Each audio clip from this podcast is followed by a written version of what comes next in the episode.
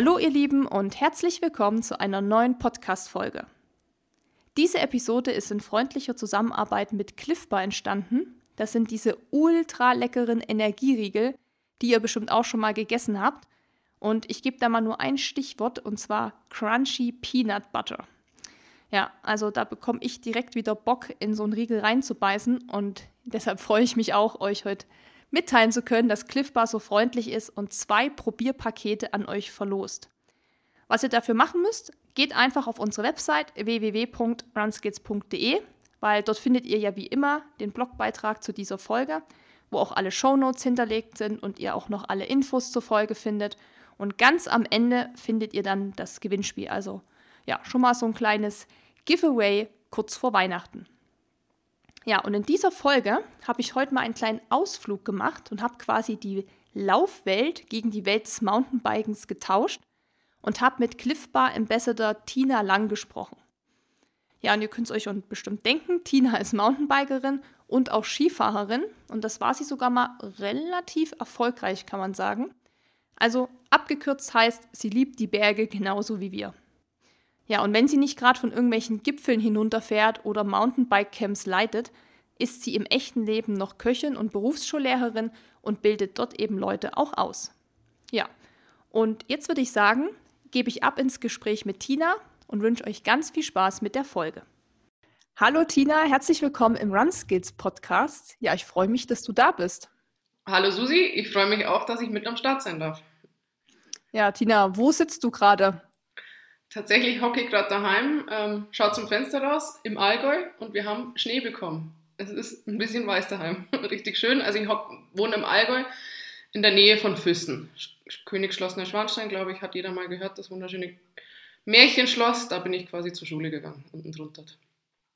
Sehr schön. Also quasi einer der schönsten Flecke in Deutschland. Ja, kann man so sagen. Also ich kann es auf jeden Fall für Dennis sagen, weil der ist nämlich mega Fan vom Allgäu und sagt immer, hier könnte ich auch wohnen. Das finde ich schön hier. Das gefällt mir. Ja, stimme ich auf jeden Fall zu. Ich meine, ich bin hier hoch aufgewachsen, deswegen natürlich Heimat ähm, und die Berge vor der Tür für mich halt einfach traumhaft. Also ja, echt eine schöne Gegend. Auf jeden Fall. Wir sind auch öfter da. Wir waren da auch schon zum Allgäu Triathlon und ich bin auch schon den Allgäu Panoramalauf dort gelaufen, falls dir der was sagt. Tatsächlich muss ich gestehen, nein. Ist, ist, ist auch nicht schlimm. Aber wo seid ihr entlang gelaufen? Darfst du mir gerne berichten? Ähm, bei der Schanze dann, bei der Skischanze. Also mhm. ich bin den Ultra gelaufen und dann auf den Sonnenkopfgipfel, heißt der so? Sonnen, das ist äh, ziemlich weit oben gewesen. Aber es ist auch schon ein paar Jahre her. Das sind auch äh, 69 Kilometer. Die genaue Strecke kenne ich nicht, aber es ist auch ein relativ kleines Event. Also es ist jetzt nicht so schlimm, dass du es nicht kennst. Okay. Aber kann ich nur empfehlen. Kann ich nur, es ist sehr schön. Falls ich mal zur Läuferin noch werde, werde ich es mir merken. Ja, genau. Gutes Stichpunkt, äh, guter Stich, gutes Stichwort, dass du sagst, laufen ähm, oder zum Läufer werden. Du bist ja Mountainbikerin, vor allem. Deshalb reden wir ja heute auch mit dir, weil du bist natürlich auch so ein ja, Berghase, kann man sagen, aber halt ein bisschen anders, als wir es zum Beispiel machen mit Trailrunning. Und ich habe im Vorfeld natürlich ein bisschen was auch recherchiert, weil ich bin jetzt auch nicht so tief drin im Mountainbike-Thema. Ich habe es zwar auch schon gemacht, aber ich denke, du bist da der Profi. Und ich habe einen Spruch gefunden, ähm, den ich ganz witzig fand. Und ich bin gespannt, ob du mir das bestätigen kannst, dass das stimmt. Also aufgepasst. Mountainbiken ist für mich eine legale Droge mit hohem Suchtpotenzial.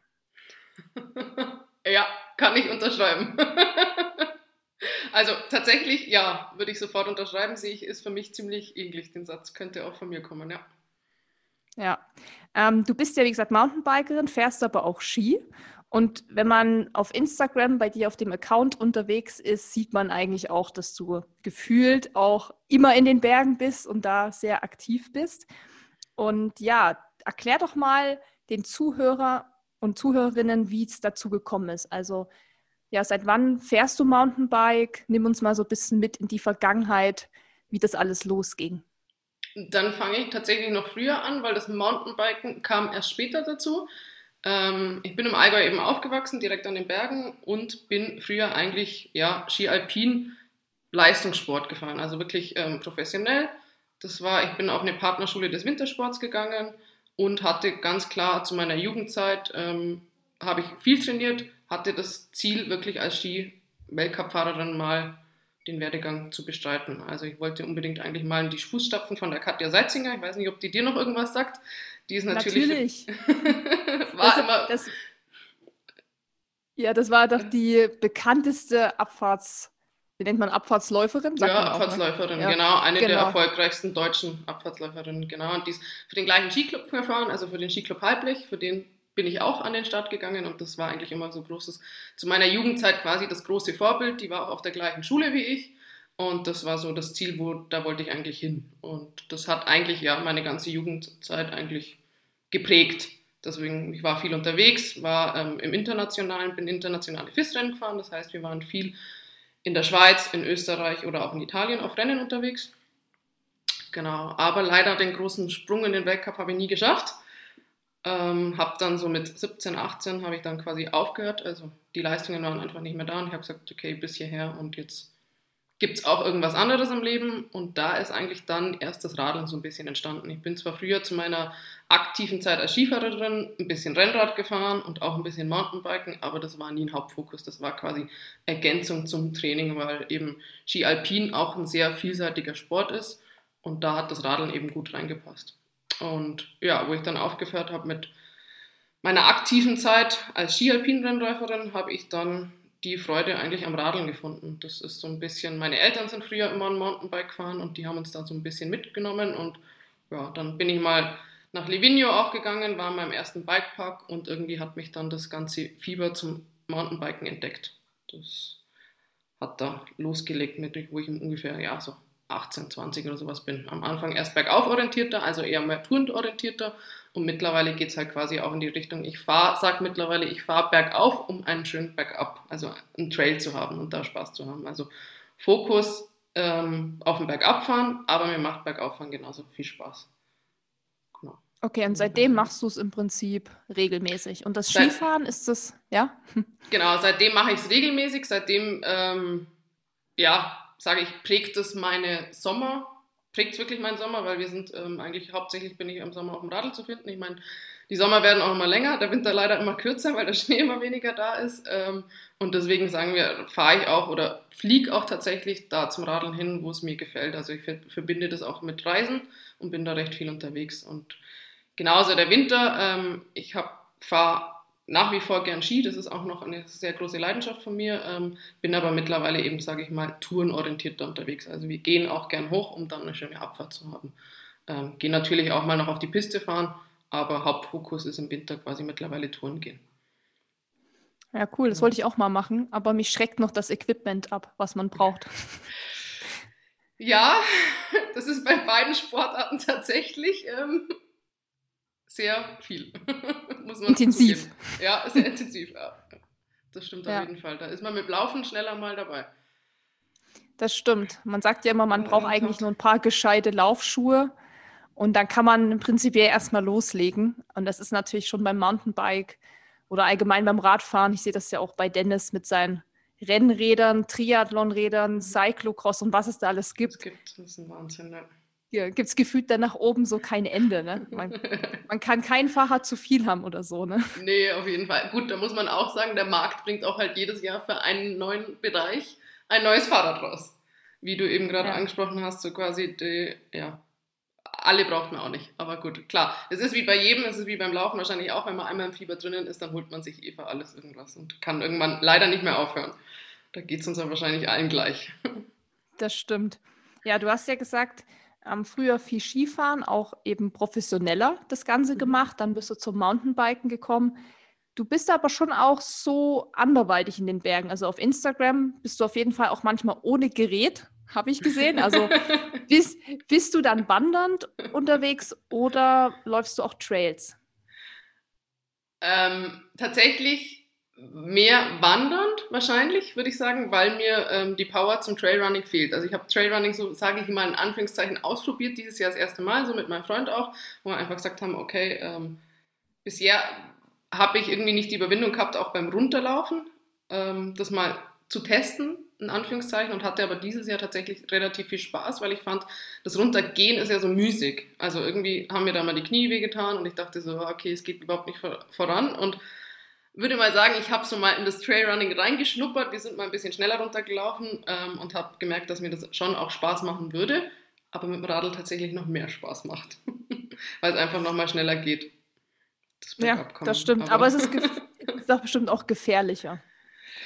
Also für in, aus meiner Sicht jetzt, ne, wenn ich jetzt entscheiden müsste mit dem Rad runter oder natürlich zu Fuß, würde ich erstmal sagen, äh, ich mache erstmal zu Fuß, Safety first, weil an sich ist das ja schon auch so ein Actionsport, kann man sagen. Also da kann ja auch mal was passieren, gell? Auf jeden Fall. Ähm, und das gehört mit Sicherheit auch dazu. Und das ist genauso, man fängt ja nicht gleich an ähm, zu sagen, okay, ich trage jetzt meinen Radl auf irgendeinen krassen Berg hoch und das ist jetzt mein Start ins Bergabfahren, quasi ins Trailfahren, sondern man wächst ja da langsam quasi durch rein. Also ich habe zum Beispiel, arbeite auch ähm, selber noch als Mountainbike-Coach nebenzu und so was würde ich quasi auch empfehlen, dass man da so Schritt für Schritt sich rantastet. Dann fängt man erstmal auf dem Easy Trail an. Und was das Coole am Mountainbiken eigentlich ist, ich kann mich sehr schnell auch durch einfache Tipps weiterentwickeln. Und habe da dann das erste Erfolgserlebnis. Und klar, es passiert allen, ähm, dass wir einfach auch mal auf der Klappe liegen. Gehört, glaube ich, dazu. ja, da gibt es ja auch so einen guten Spruch, den kenne sogar ich noch. Nur die Harten kommen in den Garten, die Weichen in die Speichen. Ja. Oder, ich kenne ich kenn noch ein, pass auf, jetzt fühle ich ganz tief in meiner Sprüchekiste. Der Biker stürzt nicht, er geht vom Gerät ab und zwar kontrolliert. ja. Ho hoffentlich kontrolliert. nee, aber klar, gehört, gehört dazu, ja. Ja, wie oft bist du schon ernsthaft gestürzt oder bist du überhaupt schon mal ernsthaft gestürzt? Tatsächlich, also äh, ernsthaft sage ich, wo ich mich wirklich verletzt habe und außer Gefecht war, habe ich mir ähm, einmal die Rippen gebrochen. Ähm, tatsächlich aber bei ja, einer total einfachen oder ich sage einer sehr unspektakulärer Sturz, der ziemlich blöd war, einfach nur an der falschen Stelle ähm, im Pedal hängen geblieben und dann waren halt leider links nicht die weichen Büsche, sondern ein paar Felsen. Also das war eher so was, wo man sagt, okay, das passiert normalerweise nie. War bei einem Shooting, blöderweise. Ähm, aber das war toi, toi, toi, Klopf aus Holz. Mein bisher schlimmster Sturz, wo ich mich quasi verletzt habe und wirklich außer Gefecht war. Ansonsten habe ich es offensichtlich geschafft, meistens doch vorher abzusteigen und kontrolliert mein Fahrrad über diese Stelle, die ich nicht überwinden konnte, zu schieben. Du hältst dich also an die Regeln des Radfahrens. Sehr gut. Genau. Ja, aber das ist ja schon so, dass, wir haben es ja gesagt, irgendwie eine Gefahr, also Gefahr in Anführungszeichen, da natürlich auch schon eher da ist als vielleicht beim Laufen, wobei man es auch nicht unterschätzen kann. Man kann da auch super schnell umknicken, wenn man nicht richtig kon ähm, konzentriert ist, dann ist der Sturz eher vorprogrammiert, als man denkt. Aber was würdest du sagen, sind beim Mountainbiken so die größten Herausforderungen? Gerade wenn man jetzt anfangen möchte und sagt, ich finde das ganz cool, und weil, wie gesagt, ich würde denken, gerade das Bergabfahren wäre für mich so die allergrößte Herausforderung. Ich finde halt, was man dazu sagen muss, Mountainbiken ist sehr vielseitig. Ähm, ich kann am Anfang erstmal sagen, okay, ich nehme mir mal ein Hardtail und fahre auch erstmal einfach nur bergauf. Das ist ja Mountainbiken, ist nicht gleich Mountainbiken, weil ähm, ich, es geht los mit einfach bergauf fahren, eine schöne Tour zu fahren, bis mittlerweile zum Downhill fahren. Ähm, und was das Coole eben ist, eigentlich finde ich, dass es so vielseitig ist, dieser Sport. Ich kann beim Bergauffahren sagen, ich brauche ich genau das gleiche wie beim Laufen wahrscheinlich, einfach eine gewisse Art Motivation und sagen, okay, ich habe jetzt eine gewisse Ausdauer und komme in meinen Tritt und den ziehe ich halt so lange durch, wie ich meine Power habe. Und beim Bergabfahren brauche ich im Endeffekt meine Konzentration, einen Fokus, den ich da setze und eine Portion Mut, Überwindung, die ich sage, ähm, ja, dass ich mich da überwinde und sage, ich fahre jetzt die Stelle, ich probiere das aus. Und was da halt wirklich sehr viel hilft beim Mountainbiken, ist, dass ich einfach wirklich schnell, wenn ich jetzt mal so einen Kurs belege quasi und so ein paar einfache Tipps mitbekomme, ähm, die sehr schnell einen Fortschritt merke. Das fand ich das Coole beim Mountainbiken. Also kann man schon mal festhalten, dass erstmal so das Bergauffahren und die Ausdauer, die man dazu braucht und den Willen, also das sollte schon gegeben sein. Das ist natürlich eine Herausforderung. Und dann natürlich das Bergabfahren, wo man aber eben dann mit kleinen Tipps schon auch Erfolge sieht. Genau, also wirklich, da kann man wirklich schnell Spaß haben. Und das ist das Coole. Ich finde, es kann jeder sehr schnell Spaß haben an diesem Sport.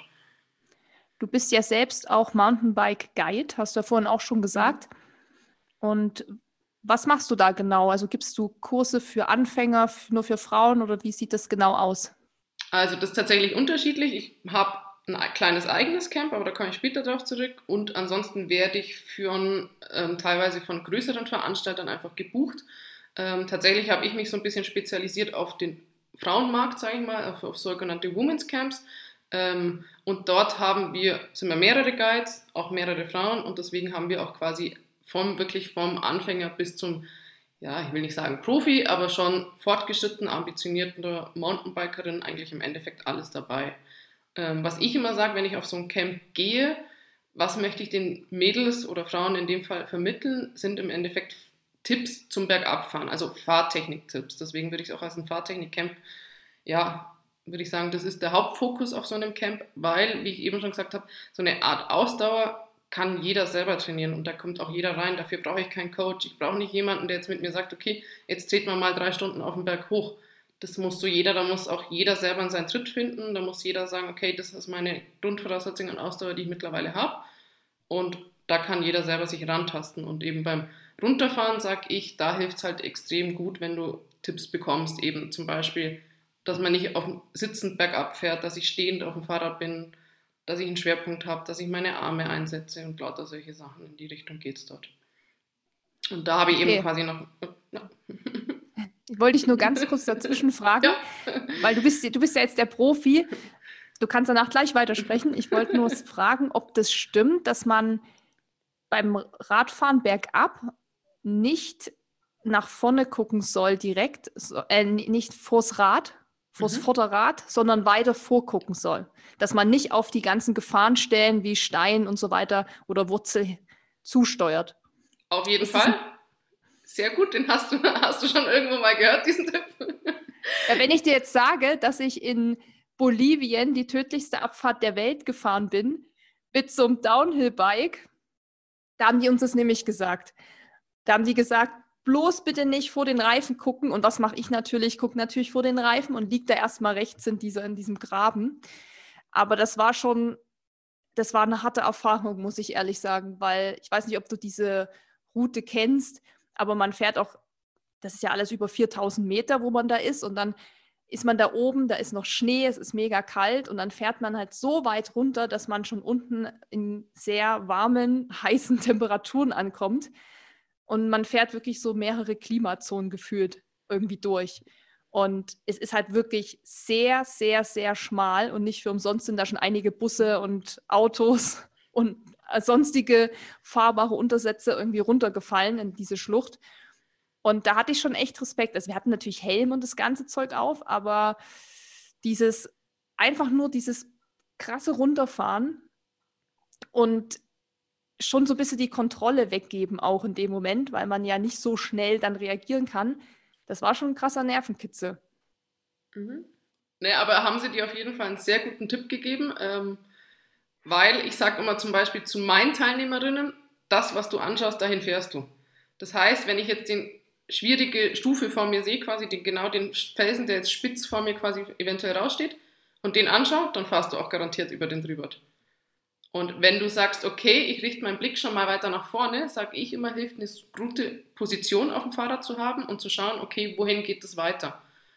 Und deswegen den Blick immer weiter nach vorne, das bringt dir, bringt dir eine Sicherheit und einen gewissen Fahrfluss quasi, dass du nicht immer so stockend fährst, dass du einfach einmal so im Fluss bist. Jeder sagt dann quasi immer so das genannte im Flow bleiben, in den Flow kommen und das hilft dir quasi, wenn du den Blick je weiter vorne du den nach vorne wendest. Aber das ist ziemlich schwer, finde ich, sich das abzutrainieren. Auf jeden Fall. Das ist aber wie bei allem, man muss es machen. Man muss sich ranschauen und man muss sich überwinden. Und gerade sowas wie mit dem Blick nach vorne zu richten, das ist sowas, was ich mir selber jedes Mal wieder, wenn ich auf Tour bin oder unterwegs bin und gerade einen schwierigen Trail fahre, muss ich mir das selber immer wieder einreden. Okay, Blick nach vorne, weil dann funktioniert es auch. Also das ist wo mit einer der schwierigsten Punkte, zwar einer der auch wichtigsten Punkte, weil wenn man es weiß und mal versucht, kann man schon umsetzen. Aber klar, auch etwas, je schwieriger es wird, verfallen wir immer wieder in unsere alte Muster zurück. Also das heißt, das passiert genauso auch mir. dass wenn ich jetzt einen schwierigen Trail fahre und sage, okay, da ist jetzt ah, Mist, ich schaue schon wieder direkt von meinen Vorderreifen. Also, guter also Tipp. Mir ist, es, mir ist es sehr oft passiert, muss ich sagen. In, in, die haben das immer wieder betont, aber diese Hemmung, wirklich eben nicht vor den Reifen zu gucken, ist schon, ist schon krass. Also ich hab, muss wirklich sagen, da habe ich echt Respekt davor, dass man das so macht und, und so kann. Aber wäre denn dein Camp auch für Leute wie mich geeignet? Also wirklich für, ich würde schon sagen, dass ich in der Hinsicht ein ziemlicher Anfänger bin. ähm, wie gesagt, also gerade die größeren Veranstaltungen, ja, auf jeden Fall. Da kann wirklich jeder kommen. Ähm, was das Gute ist, du hast auch noch eine große Auswahl an Testmaterial, wo du sagst, okay, jetzt kriege ich auch noch eine Schutzausrüstung, falls du die noch nicht hast, weil ich meine, wenn man das nicht regelmäßig macht, warum sollte ich jetzt alles daheim haben? ähm, kann auch mal ein anderes Fahrrad testen, weil wie du eben schon gesagt hast, haben wir da auch auf dem Markt so viele verschiedene Räder, wo ich sage, okay, jetzt geht es mehr in die Bergab-Richtung, dann kann ich auch mal schauen, das hat einen anderen Lenkwinkel und gibt mir vielleicht auch bergab eine andere Sicherheit. Also auf jeden Fall kann da jeder, der sagt, er hat da mal Lust drauf, reinschnuppern und da ist ein großes Klientel wirklich für, für jeden, ja, für jeden Bereich, also von Anfänger bis schon wirklich fortgeschritten. Da kann jeder Spaß haben und es ist wirklich immer ein cooler Haufen, also ich gehe da mal richtig gern hin. Und auch bei meinem eigenen Camp, das habe ich jetzt schon quasi dieses Jahr leider Corona-bedingt ausgesetzt, aber dreimal davor die Jahre habe ich es gemacht, jedes Jahr in einer anderen Region. Ähm, da habe ich tatsächlich, sage ich immer, man soll so ein bisschen Trail-Erfahrung haben, weil das so eine kleine Gruppe ist, wo ich sage, ich habe maximal zehn Mädels mit dabei. Ähm, wenn jetzt da einer kompletter Anfänger ist und die andere schon ziemlich fortgeschritten ist, haben wir einfach so eine unhomogene Gruppe, wo ich sage, das wäre dann wiederum schwierig, aber schreibe ich so aus, dass man zumindest ein bisschen Trail-Erfahrung hat. Genau. Okay, cool. Also das könnte ich mir auch mal vorstellen. Hätte ich hm? tatsächlich mal Bock drauf, das zu probieren. Dann bleiben wir in also Kontakt. Wenn, genau, wenn, wenn Corona bedingt dann irgendwann mal wieder alles geht, ja. dann können wir da nochmal uns besprechen. Sehr ja, gern. also Radfahren an sich ist ja auch eh so die Ausgleichssport für Läufer überhaupt. Mhm. Also gerade jetzt auch am Anfang des Lockdowns im Frühjahr haben sich ja auch viele dann Räder gekauft, um eben draußen zu fahren. Oder jetzt, gerade wenn der Winter kommt, steigen ja auch viele auf den Rollentrainer um, um da eben auch zu trainieren und einfach so ein bisschen Abwechslung reinzubringen. Und an sich könnte man ja auch sagen, man muss gar nicht immer Rennrad fahren oder man muss nicht Triathlonrad ähm, fahren. Was sagst du, wäre der, der Benefit für Läufer, wenn die Mountainbiken? Mhm. Gerade als Läufer, sage ich, ist man ja wie auch der Mountainbiker in den Bergen unterwegs. Das heißt, man hat dieses Landschaftserlebnis ähm, bei beiden Sportarten. Was aber beim Mountainbiken noch cooler finde, einfach, du kannst noch weitere Strecken einfach zurücklegen. Du bist noch weiter und länger unterwegs quasi. Klar kann ich laufen, laufen, laufen, laufen, aber mit dem Radl, sage ich, kann ich das Ganze halt einfach noch weiterkommen. Ich wirklich, ich habe deswegen noch ein vielseitiges Naturerlebnis. So zumindest empfinde ich das.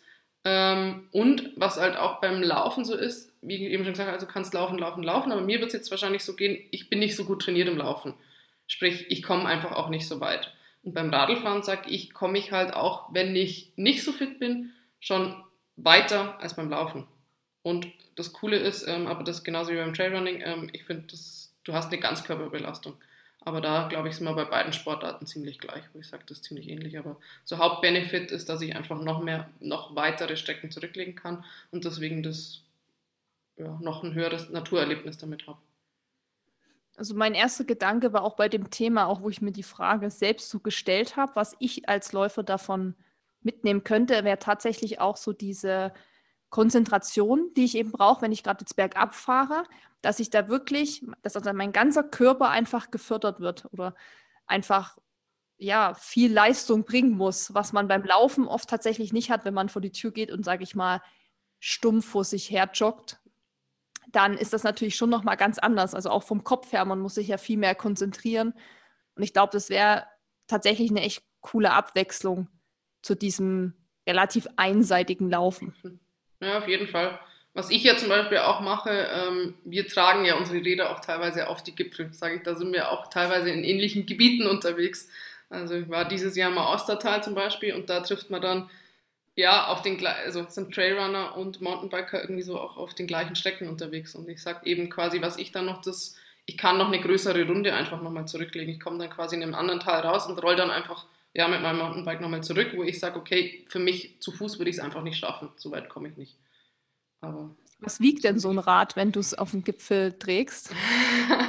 Dadurch, dass sie bergab orientiert sind, ähm, sind sie ja mittlerweile die Enduros bei 13, 14 Kilo. Also man, man schleppt da schon auch mal ordentlich was mit hoch. Boah, das ist echt nicht so wenig. Also wenn man überlegt, beim Trail versucht man ja wirklich so wenig wie möglich mitzuschleppen. Am besten wirklich das leichteste Material, was es gibt. Und ihr habt dann da noch 13 Kilo irgendwie auf dem Rücken. Das ist schon krass. Ja, ich meine, wir versuchen es ja auch, dass es immer leichter wird, oder? Ich meine, sie werden auch immer leichter. Wie viel Carbon, wenn ich überlege, was ich an meinem Fahrrad alles habe. Aber ja, der Rucksack ist klein. Ähm, aber die, ich sage halt dann einfach, man muss sich als Ziel diese schöne Abfahrt, die dann oben wartet, ähm, immer wieder vor Augen rufen, weil ansonsten trägt man es auch nicht mehr gern hoch. Das stimmt auf jeden ja, Fall. Der Weg ist das Ziel, ne? genau. ja, jetzt lass uns doch noch mal über was anderes sprechen. Also Mountainbiken ist ja deine eine Leidenschaft und Skifahren auch noch so ein bisschen mit. Aber du hast ja neben deiner sportlichen Aktivität auch noch ein anderes Leben, also so ein eins mit Arbeiten. Und ähm, ja, du machst neben dem Sport und das auch schon ja länger. Ähm, bist du Köchin, also gelernte Köchin. Genau. Und unterrichtest jetzt auch als Berufsschullehrerin, um eben Leute in diese Richtung auszubilden. Und das heißt, du bist natürlich da wahrscheinlich auch noch mal viel mehr drin in dem Thema Ernährung, Essen an sich, weil du natürlich auch täglich damit zu tun hast. Welche Rolle spielt die Ernährung in Bezug auf Sport für dich oder allgemein? Also zum Beispiel, wenn man mal so das Thema Leistungsfähigkeit sich hernimmt, was kann man mit Ernährung da alles steuern? Ähm, ja, ich meine, gerade für uns Sportler, was ist unser Hauptfokus? Was wollen wir? Einen leistungsfähigen Körper. Ähm, wenn der nicht mehr funktioniert, dann kann ich, sage ich für mich zumindest, meine, meine Hobbys, also meine Leidenschaften, und das ist bei mir eben der Sport, nicht mehr ausüben. Und klar spielt da auch die Ernährung eine große Rolle. Also das heißt, wenn ich mich dann natürlich, wenn ich meinem Körper, ich sage jetzt mal in Anführungszeichen, auch nur Mist zuführe oder quasi nicht so hochwertige oder gute Sachen, dann wird das wahrscheinlich auch Auswirkungen auf meine Leistungsfähigkeit haben. Also ich finde, Ernährung und Sport, das geht meistens mit einher. Und deswegen spielt es auch quasi eine große Rolle für Sportler, sollte da die Ernährung oder die meisten Sportler achten ja auch drauf, weil sie eben, sage ich, körperbewusste Menschen sind.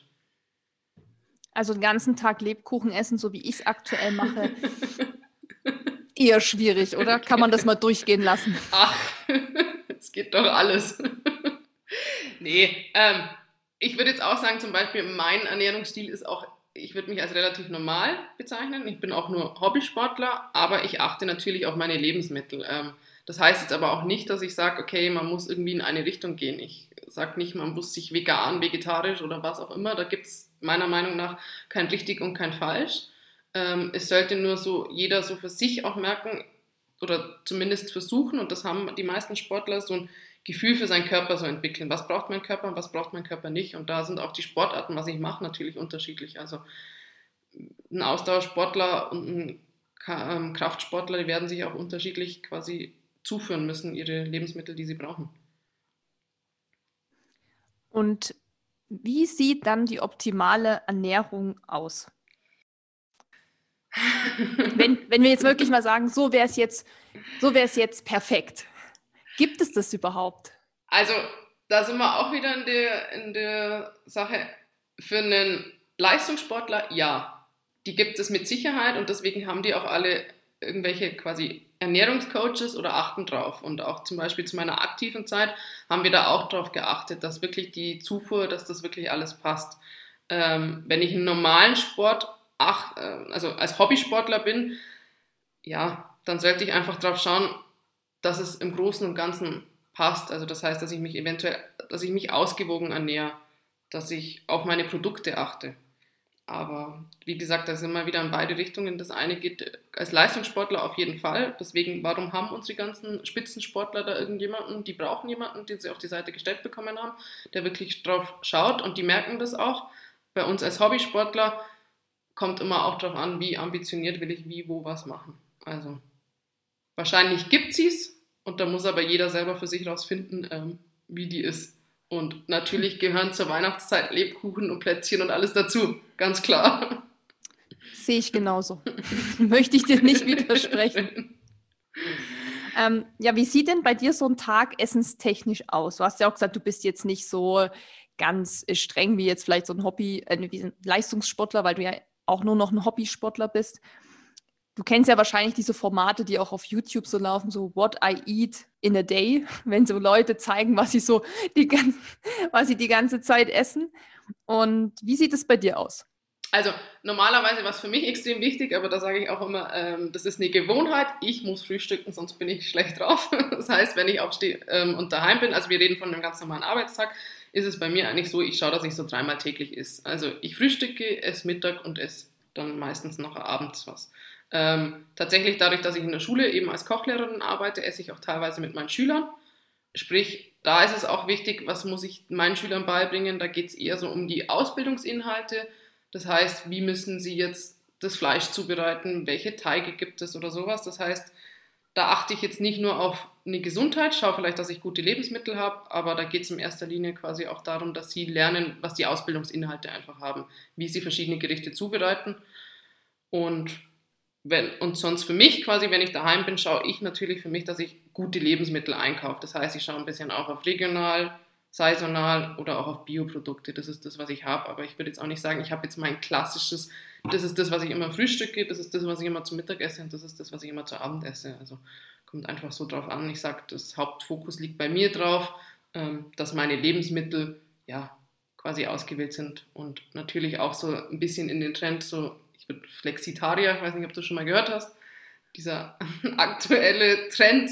Ähm, ich schaue natürlich, dass ich auch nicht so viel Fleisch esse und wenn ich halt sage, okay, ich esse ein Fleisch, dann schaue ich, wo es herkommt. In die Richtung würde ich sagen, geht das. Also relativ normal. Relativ normal, genau. Aber das ist ja auch ähm, Auslegungssache. Gell? Genau. Und wenn du jetzt viel in den Bergen unterwegs bist, also auch wirklich mal so Tagestouren machst mit dem Mountainbike, was ja auch körperlich anstrengend ist, vor allem, wir haben es ja gerade schon besprochen, 13 Kilo erstmal mhm. auf den mhm. Gipfel schleppen. Wie sieht dann für dich so eine optimale Ernährung aus? Weil das ist auch was, was mir in letzter Zeit aufgefallen ist, wenn ich am Berg bin, dass ich es doch immer wieder so ein bisschen auch unterschätze, dass man einfach sehr, sehr lange draußen an der frischen Luft ist und selbst wenn man nur in Anführungszeichen wandert, man doch relativ schnell auch so einen Hungerast kriegen kann, obwohl sich das nicht so anbahnt wie zum Beispiel beim Laufen. Also da kenne ich meinen Körper schon irgendwie besser, habe ich das Gefühl. Wie handelst du das? Also da ist auch wieder so, quasi wenn ich den ganzen Tag unterwegs bin, schaue ich immer, dass ich wieder gut gefrühstückt habe. Und dann, weil wir es eben schon besprochen haben, mit, also ich habe schon ein gutes Radl dabei, was ich hochschleppen muss. Deswegen schaue ich natürlich da auch auf Tour, dass ich natürlich auch ein kleineres Packmaß dabei habe quasi. Und da greife ich, glaube ich, natürlich wie die meisten Sportler auf Riegel zurück. Ähm, was ist mir bei denen wichtig? Bin ich wieder genauso bei dem Punkt. Ich schaue, dass die wirklich gute Lebensmittel, sage ich, verwenden ähm, und dass die natürlich auch schmecken. Das ist somit der Hauptpunkt, dass ich sage, okay, ähm, wie du eben schon gesagt hast, man kommt da auch teilweise in Hungerast. Da muss ich irgendwas haben. Das ist mir tatsächlich dieses Jahr beim Rennradeln so ein bisschen aufgefallen ähm, dass ich da, wo wir wirklich lang unterwegs waren, dass ich dann Hungerast komme. Da gibt es auch quasi diese ja, Gummibärchen, diese Blocks, wo ich sage, ähm, die schaue ich mir dann, dass ich mir da regelmäßig immer was zuführe, dass ich quasi nicht auf, das, auf den Punkt komme, dass ich einen Hungerast habe und dann irgendwie eingehe. Deswegen habe ich da tatsächlich immer meistens wirklich ausreichend Riegel mit dabei. Und natürlich genau. müssen die schmecken. Hauptfokus und gute, Leben, gute Produkte beinhalten. Genau, und welche Riegel hast du da? Mein Favorit sind die Cliff, also Cliff Bars und auch die Cliff Blocks, die habe ich eigentlich mit immer dabei. Und da meine Lieblingssorte sind die mittlerweile Butternut Filled.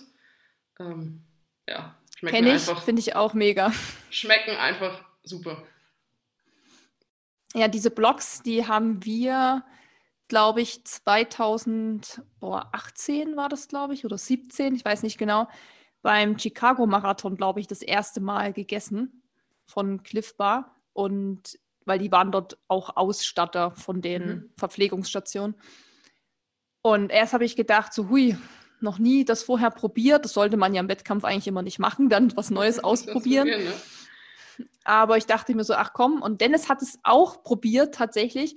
Und er meinte so, boah, hast du diese Blogs getestet? Die waren ja mega. Also die waren halt, wie gesagt, auch geschmacklich eben viel besser als das, was man sonst immer kannte.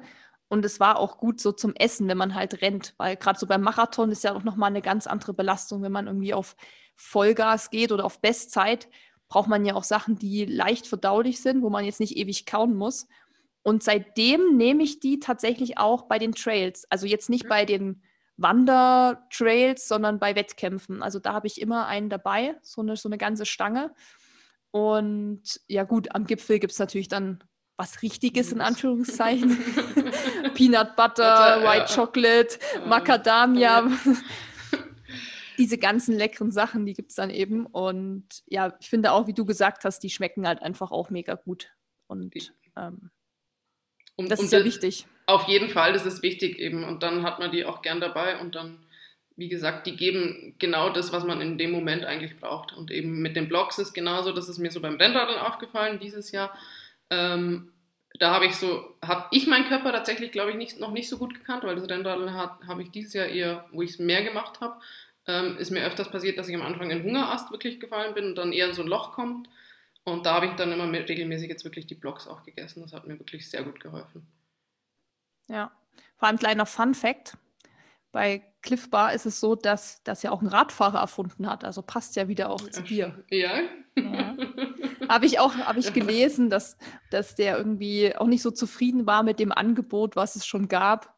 Ja. Das ist jetzt irgendwie, glaube ich, 30 Jahre her oder so und sich dann gedacht hat, er muss da was Neues machen. Und ja, musste ich, fand ich witzig, weil wir ja in dem, der Vorbereitung auf das Gespräch ähm, schon kurz gesprochen hatten und ich ja auch wusste, so du fährst Mountainbike und ja, nee, ganz da cool. Hat, da hat der auf jeden Fall, finde ich, einen super Job gemacht, wo er das sich mal überlegt hat, okay, die ganzen, die wir haben, sind nicht so super, da muss irgendwas auf dem Markt, was wirklich lecker schmeckt und ähm, genau das Richtige gibt, was man in dem Moment braucht. Deswegen. Ja, das stimmt. Also es ist auch nicht so einfach tatsächlich, wenn man anfängt mit Sport. Ich weiß nicht, ob das bei dir so im Mountainbike-Bereich auch ist, aber bei uns kommt auch oft so schon das Feedback, ja, was soll man denn dann essen oder zu sich nehmen bei so einem Lauf? Und das ist immer ganz schwer, einfach Empfehlungen zu geben, weil A sind viele Sachen wirklich auch speziell einfach. Dann hat ja jeder einen anderen Geschmack. Und ja, das ist schon so eine Frage, die einfach oft kommt. Also zumindest bei uns, gerade wenn es dann auf, an Wettkämpfe geht was kann ich da nehmen, was hilft mir und so. Und ja, da habe ich auch immer gesagt, versucht mal das mit den Blogs tatsächlich. Das ähm, ist vielleicht am Anfang immer erstmal gewöhnungsbedürftig alles, klar, weil man natürlich, wenn man neu im Sport ist und anfängt, was zu machen, da noch gar keine Erfahrung mit hat. Aber ähm, das ist auf jeden Fall eine gute Sache. Ja, also ich habe es ja halt auch, was ich immer habe, ich habe für Teilnehmer klar auf Tour immer mit dabei, weil du weißt nie, kennen sie jetzt ihren Körper, sind sie schon so weit und da musst du auch eigentlich immer was parat haben, dass du sagst, okay. Und wir sagen eigentlich auch immer, wenn wir die Tour starten, dass jeder mit was dabei haben sollte, dass er eben schnell wirklich darauf zurückgreifen kann. Ähm, dadurch, dass ich jetzt sage, bei den Wettkämpfen, ich glaube, da ist es einfach nochmal spezifischer, wie du schon sagst, da muss man seinen Körper genau kennen, wissen, okay, was hilft mir in dem Moment. Das, da bin ich ja noch nicht so ganz tätig. Aber das ist witzig, dass du das sagst, dass ihr auch für die Teilnehmer immer was mit habt. Das habe ich nämlich auch immer, wenn ich Wettkampf laufe, habe ich so einen Notfallriegel dabei mhm. für jemand anderes, weil es ist schon vorgekommen, dass jemand beim Ultra irgendwie am Streckenrand lag und du so, okay, ist alles okay mit dir und er ist halt kreidebleich und du siehst halt, dass er einfach völlig durch ist und dann kannst du ihm das irgendwie in die Hand drücken und sagen, komm, das isst du jetzt und dann geht's besser. Also das ist wirklich auch absoluter Mega-Tipp für alle, die zuhören, dass man, egal was man macht, auch wenn man nur in Anführungszeichen wandern geht, dass man sich wirklich immer was einpackt, weil oben am Berg, wenn du da einen Hunger hast, bekommst, das ist nicht sexy. Nee, auf jeden Fall, da stimme ich dir zu. Das ist mir auch schon öfters passiert, wenn du in den Bergen unterwegs bist, dass ganz viele das unterschätzen. Wirklich zu wenig mit dabei haben, zu wenig eben Riegel essen oder sonstiges und auch zu wenig trinken, ist mir auch schon öfters aufgefallen, wo ich dann sage, okay, ich habe immer einen mehr dabei, dass wenn du schon siehst, ich meine, ist auch das gleiche Problem. Klar, beim Marathon, sage ich mal, ist vielleicht noch eher irgendwo jemand da, der den dann einpacken kann. Auf dem Berg ist es nochmal schwieriger. Wie kommt der irgendwie wieder weiter? Wie kommt der wieder runter? Also meistens, ich habe da auch dazu gelernt, dass ich nochmal eine extra Portion dabei habe, ob ich privat oder auch mit irgendwelchen Teilnehmern. Bei den Teilnehmern sowieso, weil da sage ich, da ist ja noch, fällt das mit in meinen Verantwortungsbereich und auch wenn wir auf Tour sind, schaue ich immer, dass wir einen mehr dabei haben. Dass du zur Not irgendjemandem aufhelfen kannst, quasi, der es dann in der Situation mhm. braucht. Ja, wie du sagst, das, das lernt man einfach mit der Zeit oder mit der Erfahrung so auch am Berg. Man kann sich auch nicht immer darauf verlassen, dass irgendwo eine Quelle entspringt, wo man sein Wasser auffüllen kann. Also ähm, wenn man Glück hat, kommt das, aber wie gesagt, ähm, ich sage immer so, lieber haben als brauchen. Ne? Ja. Aber da sind wir halt auch alle wieder gleich, gell? Da sind wir auch wieder in dem Problem, wir möchten eigentlich einen kleinen Rucksack dabei haben. und deswegen, glaube ich, verzichten da teilweise die Leute und sagen, okay, brauche ich doch nicht und unterschätzen es dann. Aber man lernt das ganz schnell und wenn man das einmal erlebt hat, dann weiß man zumindest fürs nächste Mal, okay, lieber einen mehr dabei haben, als eins zu wenig dabei haben. Ja, sehe ich genauso. Wobei die Sachen natürlich auch relativ klein sind, wenn man überlegt, dass manche ja auch richtige Brot, Brote schmieren und letztens einer am Berg hatte so einen Kaffeekocher gehabt und die haben sich wirklich erstmal einen Kaffee gemacht. Also so richtig alles ausgebreitet mit Sitzmatte und dann haben sie da irgendwie ihr ganzes äh, Campingbesteck und so rausgeholt und dann ging es erstmal richtig ab. Also es gibt auch noch die Leute, die da wirklich richtig auffahren. Ne? Auf jeden Fall, die gibt es genauso noch. Wir haben das auch habe ich tatsächlich auch mal für ein Camp gemacht, aber das war zur Sonnenaufgangstour, da hatten wir auch mal einen Kaffeekocher dabei. Aber sonst. Das, da muss ja jeder rausfinden, was er haben möchte, oder? Und aus welchem Grund er unterwegs ist. Ja, ich glaube, da muss man auch Abstriche machen, was das Thema angeht, zwischen ich gehe gemütlich wirklich wandern und nehme mir da auch Zeit und mache mal kurz eine Pause und beiß da schon mal irgendwo rein. Oder ich mache wirklich richtig Sport, wo ich halt auch durchrennen will oder ja, wo ich einfach trainiere, sozusagen. Ne? Da ist natürlich klar, dass man sich da nicht irgendwie eine Brotdose mitnimmt. Also meistens nicht. ja, und ähm, was ist so, was kannst du den Zuhörern, Zuhörerinnen noch so mitgeben, was einfach wichtig ist, gerade so beim Thema, wir haben es ja jetzt schon ein bisschen ausgekaspert, wenn wir am Berg sind, dass wir wirklich uns da gut verpflegen müssen, aber worauf kommt es da am meisten an? Also Kohlenhydratzufuhr ähm, oder schneller Süßigkeiten, ISO-Getränke? Was ist da so wirklich das Wichtigste, wo man sagt, ähm, das hilft wirklich dann? Ich glaube, da kommt es auch wieder, ist ein bisschen unterschiedlich, weil da kann ich auch nur sagen, was mir halt in der Situation hilft. Und da habe ich eben auch immer, wie wir es eben gesprochen haben, einfach einen Riegel oder einen von den Blogs dabei. Ähm, das hilft mir persönlich immer, aber da muss auch jeder selber schauen. Ich meine, früher haben, hat jeder gesagt, hast einen Traubenzucker dabei. Ähm, mir persönlich hilft der nicht. Das ist zu kurz. Das ist mal eine kurze, schnelle Energie, die ich zuführen kann. Ähm, aber ich habe da lieber was dabei, was mir einfach da ein bisschen länger hilft eben. Und da sehe ich einen Riegel als perfekte Ergänzung. Und dann das richtige deftige Essen kommt dann eh danach, ne? wenn man zurückkommt. der, Kai, der Kaiserschmarrn oder was man, oh, sich, ja. dann, was man sich dann gönnt. Ähm, ja, was ist da so überhaupt dein Lieblingsrezept, wenn du jetzt eins sagen müsstest, was wirklich jeder kochen kann oder backen kann, je nachdem? Ähm, mit, eines meiner Lieblingsgerichte ist Risotto. Ähm, weil ich das finde, da muss man wirklich nur dabei stehen und rühren und das regelmäßig aufgießen ähm, und ich finde es total lecker. Ich bin nicht so der Reisfan, ich mag normalen Reis nicht so gern ähm, und finde Risotto eben ja, super lecker. Und da kann man auch reintun, was man möchte. Also mein Lieblingsrisotto ist Tomatenrisotto mit einem Stück Fisch, aber da darf auch jeder ähm, Gemüse reintun, alles was er möchte. Das klingt irgendwie abgefahren. Risotto mit Fisch. Kenne ich so gar nicht. Aber ich esse auch keinen Fisch deshalb. Ja, okay. Ja, und gibt es noch ein Backrezept, was du hast für so Bananenbrot oder irgendwas, was jetzt gerade so ge gehypt wird? Ja, ich meine, ba Bananenbrot mache ich auch ab und zu. Backen, ich bin tatsächlich Köchin und deswegen sage ich immer, Backen ist nicht so meins. Weil da muss man alles zusammenrühren. Ich koche lieber. Ähm, was ich jetzt total gern mache, ist Schokoladenbrot, nennt sich das. Ist so eigentlich, aber geht so in Richtung Plätzchen, ist sowas ähnliches wie Bananenbrot, außer dass ich die Bananen rauslasse. Ähm, Backen, ja. Hast mich auf dem falschen Fuß. Bin ich nicht. Bin keine Bäckerin, sorry. Mehr so der herzhafte Typ dann. Nein, ich esse es total gern, aber ich mache es nicht gern. Also, wie gesagt, ich bin, ähm, ich mache gerne Desserts. Also so eine Creme, eine Mousse oder sonstiges, da kommt wahrscheinlich die Köchin einfach durch. Aber ja, das zähle ich auch unter Backen. Also ich habe halt keinen Plan. Deshalb ist es ist für mich alles, was alles, was süß und Dessert ist, ist bei mir Backen. Okay. Also kannst du, kannst du auch ein Dessert nennen? Lebkuchenmus jetzt um die Zeit. Ein Favorit-Dessert. gibt es bei uns immer an Weihnachten. Das Also, nicht Schok- schlecht. Schokoladenmus mit Lebkuchen drin. So kannst du es dir vorstellen quasi. Hm. Und ba Backen schon- ist quasi das, was in den Ofen kommt und das andere kommt in den Kühlschrank. Also, du siehst, dass ich wirklich gar keinen Plan habe. Wahrscheinlich darf ich dir gar nicht zeigen, was bei uns in der Küche steht.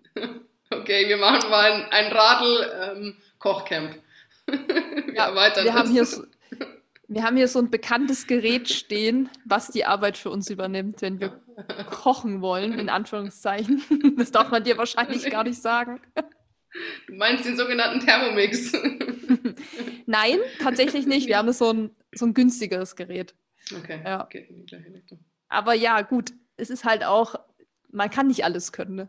Auf jeden Fall. Ähm, das ist ja ganz klar. Und ich meine, ich habe das, mache das einfach seit Zeiten. Das ist genauso wie mein Freund auch immer daneben steht und sagt, hey, äh, wie schnell hast du das jetzt wieder gemacht? Ich meine, ist ja ganz klar, ich mache das seit Jahren und ähm, das ist ja auch irgendwo, ja, mein Job, meine Leidenschaft, das ist ja eine Verbindung.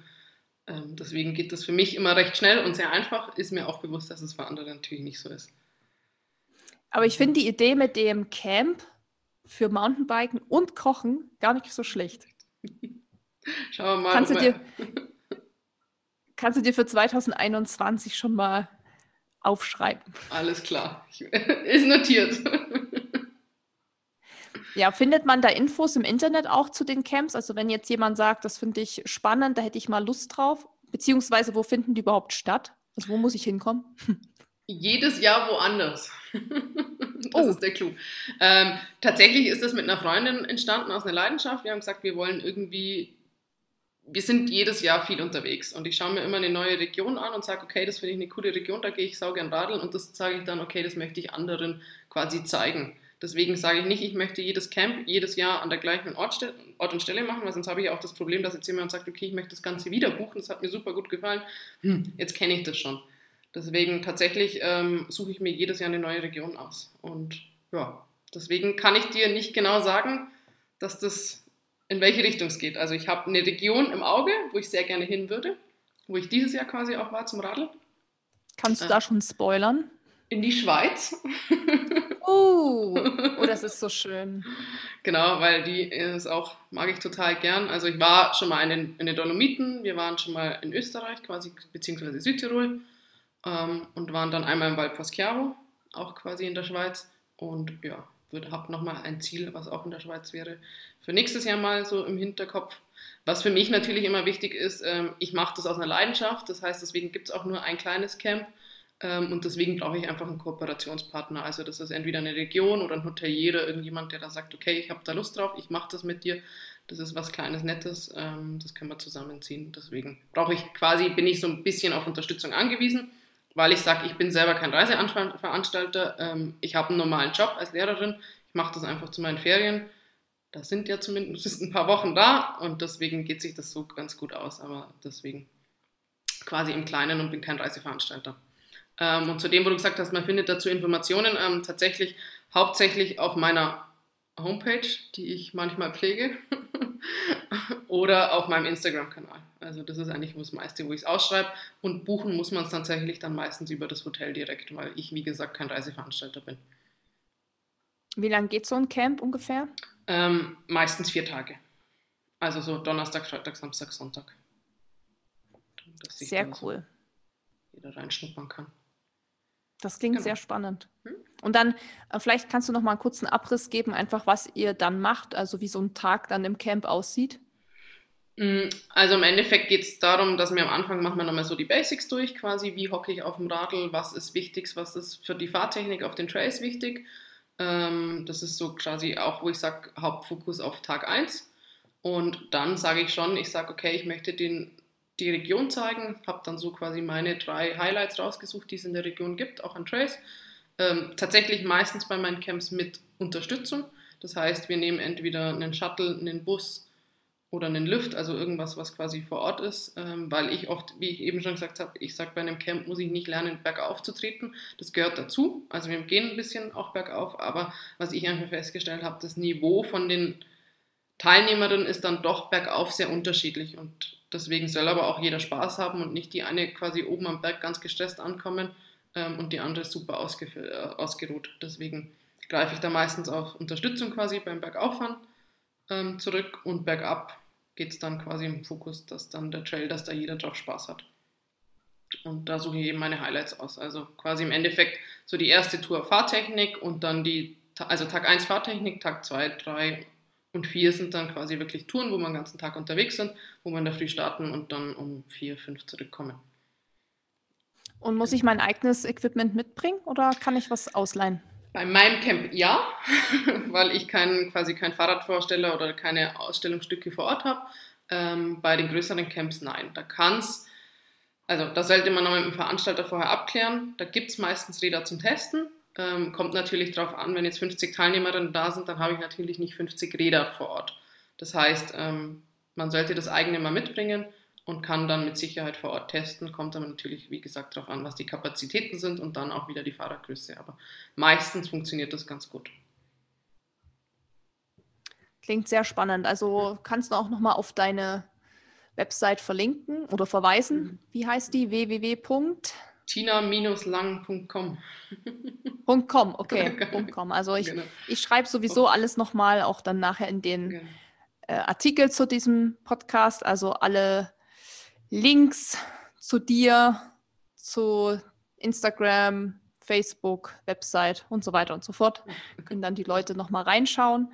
Und wenn jemand Interesse hat, dann dich einfach wahrscheinlich am besten anschreiben. Genau. Und mal schauen, was das nächste Jahr halt bringt. Das ist wahrscheinlich davon auch ein bisschen abhängig. Und ja, vielleicht hätte ich da auch mal Bock drauf. Aber ich habe halt kein Mountainbike. Das, das, müsste ich dann noch ändern. Das kriegen wir organisiert. Oje, oje, ich will mich jetzt, ich will mich jetzt hier nichts verrennen. Jetzt bist du drinnen. Gefühlt schon. Ne? Also, wie gesagt, diese eine Tour, die ich damals eben gemacht habe, da in Südamerika, das hat mich, also es war irgendwie so krasser Adrenalin, dass ich es nie wieder machen wollte, aber dann so drei Tage später, weißt du, saß ich so am Laptop und habe so Downhill-Fahrräder gegoogelt und wollte halt unbedingt irgendwie in dieses, ich sag mal, Business einsteigen. Ja, das ist jetzt auch schon, weiß ich nicht, ist auch schon sieben Jahre her, aber ich habe da gedacht, hm, wo soll ich dann das machen und so. Da habe ich auch noch nicht in München gewohnt, sondern im Flachland. Also das ist natürlich auch schwieriger dann. Aber ich habe es dann nicht mehr weiter verfolgt, sozusagen. Es holt einen wieder ein. Und so ein Erlebnis, was du schon. quasi auch hattest, hatte ich auch mal, ich bin mal die Mega-Avalanche mitgefahren. Ähm, das wird dir wahrscheinlich auch nichts sagen. In Alpe d'Huez ist nämlich genauso ein verrücktes Rennen. Das von Bolivien kenne ich nicht, aber das ist genauso, man startet auf dem Gletscher. Also oben erstmal Schnee und dann 45 Minuten Abfahrt ähm, am Stück. Und da bin ich auch ähm, ja, irgendwie reingerutscht, sage ich mal, und habe mir dann nur, wo ich vor Ort war, gedacht, was mache ich hier? und jetzt im Nachhinein wäre ich auch so weit, wo ich sage, okay, eigentlich müsste ich mal wieder mitfahren, weil es mich doch wieder reizen würde. Also, es holt einen dann doch immer wieder ein und man hat dann wieder Lust darauf, wenn man sowas Verrücktes mal gemacht hat. Ja, es ist halt auch so eine, es sind so zwei Welten. Eigentlich denkt man sich, oh Gott, was habe ich da getan? Das war irgendwie lebensmüde. und dann hat man es ja irgendwie geschafft und fand es ja dann irgendwie doch cool. Ne? Ja, okay. Das ist, ah ja, das Mountainbiken und ich. Dann, dann machen wir einen Deal. Ich komme zu deinem Mountainbike-Camp und wir gehen mal trailen. Machen wir. Als, Ge als, als Gegenleistung ich, sozusagen. Ich hechel dir hinterher. ja, so schnell bin ich ja auch nicht. Also. Ja. Du kennst noch meine, mein Laufpotenzial nicht. Nee, ja, aber gerne. du bist, du, du warst auf den Spuren von Katja Salzinger. Du kann, also dir kann man nicht so schnell was vormachen, würde ich sagen. Zu, zu, zu meiner trainierten Zeit. ja. Ja, Tina, sehr spannend. Ähm, jetzt hast du mich da wieder wirklich auf so eine, auf so eine ja, Spur gebracht mit diesem Fahrradfahren.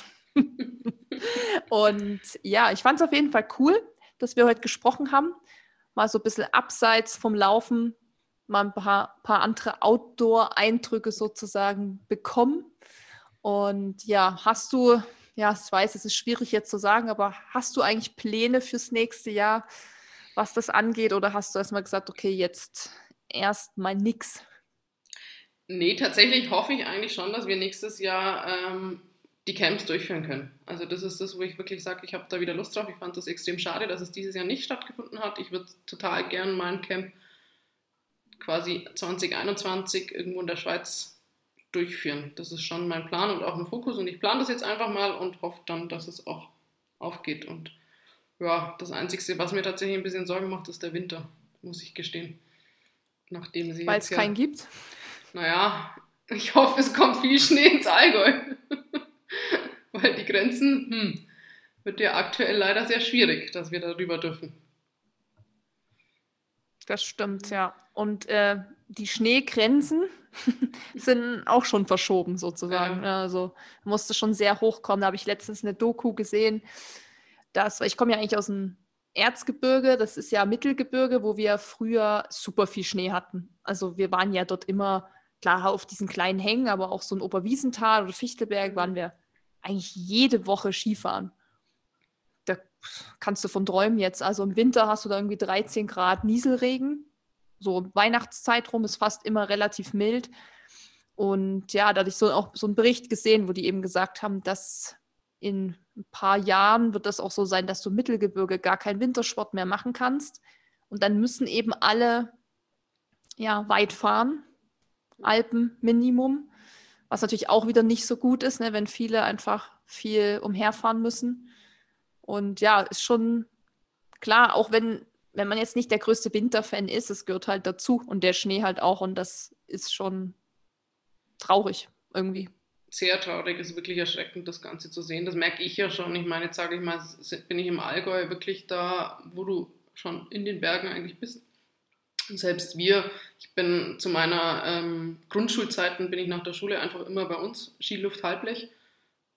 Ja, meine Mama hat mich da einfach nach der Schule abgeholt, hat mich da abgesetzt und hat mich um vier wieder abgeholt. Der Lift läuft im Jahr, meistens kann ich es leider an einer Hand abzählen, wenn du keine Beschneiungsanlage mehr hast. Das ist schon, ja, erschreckend wirklich ähm, zu sehen, wie das Ganze zurückgeht und auch wie die, unsere Gletscher zurückgehen. Ich war dieses Jahr im Ostertal. Ja, vom Winter bleibt nicht mehr so viel übrig. Das ist sehr schade. Wir hoffen auf dieses Jahr einfach oder auf diese Saison. Vielleicht gibt es nochmal den Jahrhundertwinter, den sie da jedes Jahr ankündigen. Ne? ich drücke auf jeden Fall für dich die Daumen, dass du Skifahren kannst und auch, dass das Camp nächstes Jahr stattfindet. Und ja, würde Dankeschön. sagen, vielen Dank für deine Zeit und wünsche dir noch einen schönen Abend. Dankeschön, das wünsche ich dir auch. Tschüss. Ciao. Wenn dir dieser Podcast gefallen hat, hinterlass uns eine Bewertung und abonniere diesen Kanal, damit du auch in Zukunft keine Folge mehr verpasst. Für noch mehr Motivation und Trainingstipps folge uns auf Instagram unter dem Namen RunSkills sowie auf Facebook und Pinterest oder besuche unsere Website www.runskills.de.